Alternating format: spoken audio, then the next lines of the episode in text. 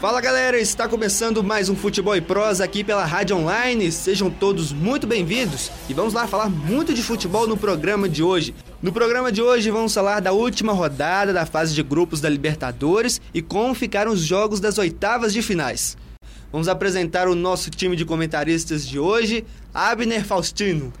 Olá, galera. Muito obrigado por estarem escutando. Obrigado a todos da mesa. E Lucas, vamos lá para mais um grande programa do Futebol e Prosa. João Medeiros. Obrigado, Lucas. Fala, galera. Fred, Abner. Vamos aí mais um programa. E Frederico Cortes. Fala, galera. Muito bom estar aqui para gravar mais um Futebol e Prosa. Vamos lá, vamos falar bastante de futebol. E para começar o programa de hoje, vamos falar da última rodada da fase de grupos que aconteceu nessa última semana.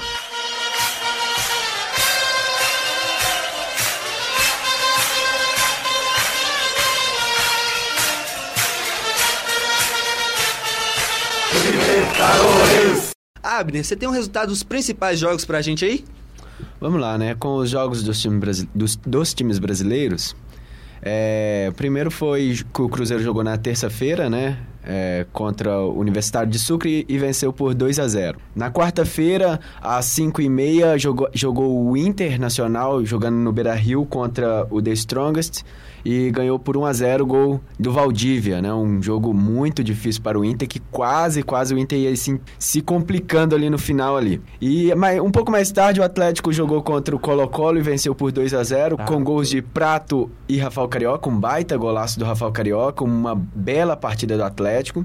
E no jogo da noite, né, no jogo final, 10 horas da noite, o jogo que encerrou a fase de grupos, o São Paulo enfrenta o Corinthians, um jogo assim ba bastante marcado pelas polêmicas é, envolv envolvendo o árbitro Sandro Meira Hit. E o São Paulo venceu por 2 a 0 gols de Luiz Fabiano e Michel Bastos. E antes desse último jogo do São Paulo ficou aquela especulação, muita gente fazendo simulação de como ficariam as oitavas de finais. Agora está tudo concretizado. Fred, como vão ser os próximos jogos? Quem vai enfrentar quem? Primeiramente, os atleticanos podem, enfim, respirar e os cruzeirenses agradecerem por tirar esse peso das costas que era passar num dos grupos mais fáceis, né? O, as, as oitavas de finais ficaram da seguinte forma: Boca e River, Cruzeiro e São Paulo, Corinthians e Guarani do Paraguai, Racing e Montevideo Wanderers do Uruguai, Tigres e Universitário Sucre da Bolívia, Atlético Nacional da Colômbia e Emelec do Equador, Santa Fé da Colômbia, Estudiantes da Argentina, Internacional e Atlético Mineiro. Então vamos focar nos times mineiros. O Cruzeiro vai enfrentar o São Paulo. Qual a expectativa para esse jogo? Porque nos últimos jogos que o Cruzeiro enfrentou o São Paulo, os resultados não foram tão bons para o time mineiro. É um confronto bastante equilibrado, na minha visão. Não sei se os meninos vão concordar. Sim. E do primeiro jogo em, em São Paulo, mas não creio que vai ser fácil nem para um nem para outro. É um, é, para mim, é o confronto mais equilibrado dessas oitavas de finais até agora. É, eu não, não coloco favorito, tanto pelo histórico como pelo atual dos dois times. E Libertadores é assim, né? Não dá pra gente, não dá pra gente colocar um favorito nem no jogo mais fraco da, da fase dos oitavas, porque é uma competição que exige muito dos dois times, exige muito do empenho e da raça, da vontade de vencer dos dois times. Sendo um confronto histórico, os dois times já se enfrentaram sete vezes em mata-mata. O Cruzeiro levou quatro e o São Paulo passou nas outras três. E mesmo o Cruzeiro tendo essa vantagem de 4 a 3 nas vantagens do mata-mata, o São Paulo, para mim, vem melhor nessa, nessa decisão por ter um, um, time mais consistente já do que o Cruzeiro, que vem montando um, uma equipe ainda, e sempre vem falando isso, que o Cruzeiro está montando uma equipe ainda em 2015. Não sei os amigos, mas acho que eu vou falar que é um pouco contraditório. É, peço que vocês não me batam aqui agora, mas vamos lá. O, o, esse jogo Cruzeiro Atlético, é, cru, perdão, esse jogo Cruzeiro São Paulo, é, o Cruzeiro, eu acho que o Cruzeiro leva um pouco de favoritismo é, no confronto, principalmente por é, decidir em casa e também por estar com um time, eu acho que um pouco mais acertado, um pouco com menos crise. O Cruzeiro está um pouquinho passando por uma turbulência, mas eu acho que o São Paulo está numa crise. São Sim. Paulo não, não tem técnico, o São Paulo tem é, vai vir com vários desfalques. Dória, Hudson, é, Luiz Fabiano. Então o São Paulo vai vir bem arrebentado, principalmente para o primeiro jogo, que é o jogo que eles deveriam fazer o resultado, que é no Morumbi, no dia 6. O Cruzeiro é o favorito, mas só que o São Paulo fez uma primeira fase melhor que o do Cruzeiro. Mesmo o Cruzeiro encerrando como primeiro do grupo, se for olhar a pontuação do Cruzeiro, teve 11 pontos, São Paulo teve 12. Uhum. E além que o São Paulo pegou um grupo muito mais complicado que o do Cruzeiro. Danúbio e São Lourenço ficaram de fora. São Lourenço é só o atual campeão da Libertadores. Então eu acho que o Cruzeiro leva um pouco de favoritismo, mas eu ainda tô, eu ainda tô pensando sobre essa frase porque o São Paulo fez uma primeira fase melhor que o Cruzeiro. Em relação a essa crise do São Paulo, Abner, eu, pra mim acabou, acabou a partir do momento que o São Paulo fez essa partida, última partida que o São Paulo fez contra o Corinthians. Foi uma, o São Paulo fez uma partidaça.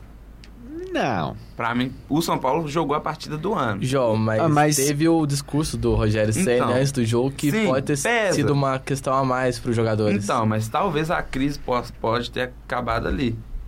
Eu não vejo, não falo de crise extracampo. Essa crise extracampo do São Paulo, eu acho que que ela não tem fim, pelo menos não esse ano.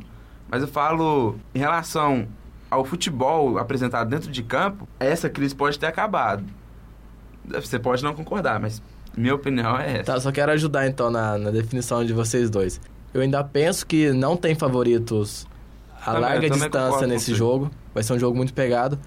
Mas a gente lista os problemas dos times. O São Paulo tem uma crise que está devastando o time. É a pior da década do time. Com o presidente vindo à mídia criticar outros presidentes e fazendo jogos políticos que podem prejudicar o time no futuro. O time não vem bem, foi eliminado do, do Paulista sem ganhar um clássico e jogando todos os clássicos maus, que na teoria seriam a preparação para o ano. É tirado de base os jogos dos clássicos e, e a torcida está muito satisfeita com o rendimento do time. No lado do Cruzeiro, o Cruzeiro ainda não montou um time em 2015, isso pesa muito contra, porque o time não está se encaixando e não está apresentando bons resultados. Como exemplo, o último jogo do Cruzeiro pelo Campeonato Mineiro, quando tomou a virada do Atlético, foi uma desatenção do time tomar o segundo gol. E a torcida, que não tem muita paciência com o time quando está em momentos difíceis. O Cruzeiro leva vantagem por causa dos, dos desfalques do São Paulo também. Isso, São Paulo, a defesa do São Paulo é fraca. Aí quando o Dória não joga, aí fica pior ainda. Antônio Carlos rescindiu o contrato, é menos um zagueiro. Pois no é. Aí o Hudson, que começa, tá começando a atuar bem, na, principalmente na lateral direita, não joga. O Hudson foi muito bem contra o Corinthians, para mim um dos principais em campo. E ainda tem o Luiz Fabiano, né, que, que apesar de tudo, é, é o Luiz Fabiano, é o matador do time e deve entrar o Alexandre Pato. Agora, o espelho do São Paulo é o Paulo Henrique Ganso. O Paulo Henrique Ganso não acerta passe, não corre, é um jogador totalmente descompromissado com a camisa que veste e com a torcida que, que apoia, porque a torcida do São Paulo tem muita paciência com o Ganso. O Ganso vive de 2010, né? É, O Ganso teve um segundo turno brasileiro, assim, que ele, principalmente ao lado do Kaká, que ele parecia que ele voltaria a ser aquele Ganso. Mas mesmo o Cruzeiro com, com, essa, com essa crise que, que estão falando, que eu não concordo, mas eu acho que o Cruzeiro tem tudo para passar, o São Paulo também, mas a gente vai ficar na torcida pelo Cruzeiro. Pois é, então esse primeiro confronto, São Paulo e Cruzeiro no Morumbi, dia 6 de maio às 10 horas, e o jogo de volta vai ser no Mineirão, no dia 13 de maio, às 7h30 da noite. E vamos falar então do outro time mineiro, o Atlético, que vai enfrentar o Internacional também pelas oitavas da Libertadores. Abner, vamos conversar com você, sua opinião sobre esse jogo. A minha, opi- minha opinião é clara. O Internacional é favorito ao confronto. O, o Internacional tem peças que decidem mais que o Atlético, individualmente. Já coletivamente, o Atlético é melhor que o Inter. E o Atlético não vai ter a força do Horto no segundo jogo, né? Então eu acho que será muito equilibrado. Acho que vai ser nos detalhes. O Atlético é possível, sim, do Galo passar. Principalmente se ele, se ele colocar a força do, do jogo em casa, fazer um bom resultado aqui em casa, no, em Belo Horizonte. A gente, a gente tem essa disputa para ser no Independência ou no Mineirão, né? Que se, alguém tá sabendo aí se vai ser? Vai ser Independência? Pois é. Será no Independência, né? O Atlético tem que pegar essa força do Horto e, e tentar fazer um ótimo resultado para levar para o Beira Rio e, e, jogar com, com tranquilidade, que, que pode sim o Atlético surpreender o Internacional lá, mesmo com, com todas as, as grifes que o Internacional tem, né? D'Alessandro, Nilmar, Lisandro Lopes, que machucou, tal, é, virou dúvida agora pro confronto. Tem o Sacha, que tá jogando muita bola, Valdívia, que é um ótimo, um ótimo valor então, é, da, da, das divisões de base do Inter, né? Então, é, será um confronto muito bacana. E tem o Hever, né, no Inter, vamos ver também. Atlético, acho que é possível, assim. Compartilho da opinião do Abner. Acredito que o Inter seja favorito nesse jogo por ter um time que decida mais. Mas o Atlético tem a mística, né, do Atlético, que nos últimos dois anos vem fazendo o impossível no futebol. Só quero ressaltar, e se o Atlético não abrir uma, uma boa vantagem aqui no, no Horto, pode complicar as coisas lá, porque vai definir fora de casa. E o Inter é um time muito mais preparado do que foi o Santa Fé, do que foi o Atlas e do que foi o Colo-Colo. Também é um confronto muito equilibrado. Concordo com a Abner, com o Fred, mas com um, um pequeno leve favoritismo para o Inter. Embora o Atlético agora vai viver uma situação que não se via de decidir fora isso pode pesar. Vai ser a primeira vez que a gente vai vai ver essa situação. É, o Atlético decidiu fora a final da Copa do Brasil contra o Cruzeiro e foi muito bem, né? E os dois últimos jogos, né, o clássico Cruzeiro e Atlético, o Atlético não foi tão bem no Horto, ficou em empate e no Mineirão ele conseguiu reverter o resultado. Ou seja, pode ter aquela sorte, né, do, do Beira-Rio, ele conseguir fazer um bom jogo. O Inter tem um time muito cascudo, né, com jogadores experientes em Libertadores, tem só pra, pra gente observar. Tem Hever, tem Juan. Então, um time experiente em Libertadores. É, eu acho que, que o Inter, se ele conseguir um bom resultado aqui no Horto, ele, ele consegue matar no, no Beira Rio. O Atlético tem que tomar esse cuidado de fazer um ótimo resultado no Horto. É. Sem, principalmente sem tomar gol, por exemplo, um 2x1, 3x2, 1x0. Pra mim, 1x0 é um bom resultado pro Atlético, que ele vai para jogar por um empate lá no Beira Rio. A missão do Atlético é essa mesmo, de de buscar o jogo, de conseguir um bom resultado aqui para tentar um empate heróico, talvez, no, no Beira Rio, porque o time do Inter está muito bem organizado. Eu vejo que se o Atlético passar pelo Inter, ele vai ter um caminho mais fácil na Libertadores, porque a chave dele, depois desse jogo, é é pegar o Santa Fé ou o Estudiantes. Ah, Enquanto... fácil eu acho eu não concordo com seja fácil não, viu? Comparado a outra chave? Santa Fé é um baita de um time, o Atlético venceu, mas é um baita de um time. Sim, sim. Mas dos times que eu analisei aqui, da, da dos, de como tá a divisão do, das, dos chaveamentos, na, por exemplo, o Boca pega o River. Se passar, quem, quem passar desse jogo, pega o Cruzeiro ou São Paulo. A Já é um outro clássico. Tem tradicional da Libertadores. Sim, o Corinthians pega o Guarani, o Racing e o Montevideo Wanderers. Quem passar desse jogo pode ser o Corinthians e Racing, vai dar um outro clássico. Enquanto no chaveamento do Atlético tem o, o Inter, o Santa Fe e o Estudiantes. Na parte de cima do chaveamento, dos quatro times, não tem um que tem muita expressão em jogos de Libertadores. A gente não viu esses times jogarem muito a Libertadores ainda, para falar que a camisa realmente pesa. Olha, eu realmente eu discordo de você quando você fala isso, porque o Tigres fez uma campanha maravilhosa na primeira fase. O Atlético Nacional é, uma, é um time de uma torcida. De camisa. Muita uma, camisa. Muito pesado. Muito pesado mesmo a camisa do Atlético Nacional. O Atlético sofreu ano passado. Sofreu não, foi eliminado pelo Atlético Nacional com o gol é, do Cárdenas. É um time que joga junto há, há muito tempo. O Emelec... É um dos principais, para mim, um dos melhores times da competição. O Emelec tem, mostrou ser um time de bastante qualidade, jogando no Beira-Rio, quase venceu o Inter. O time Inter, chato. O Inter sofreu para passar do Emelec. Tem Santa Fé Estudiantes. O Santa Fé, eu acho que o Santa Fé passa do Estudiantes. Mas aqui, é, nessa chave de cima do Atlético, Tigres, Universidade de Sucre, Atlético Nacional e Emelec, o Atlético Nacional, para mim, já é um, um dos semifinalistas. O Atlético Nacional? Atlético Nacional. O time do Atlético Nacional muito bom. Sim, eu tô estando na final Boca e Inter.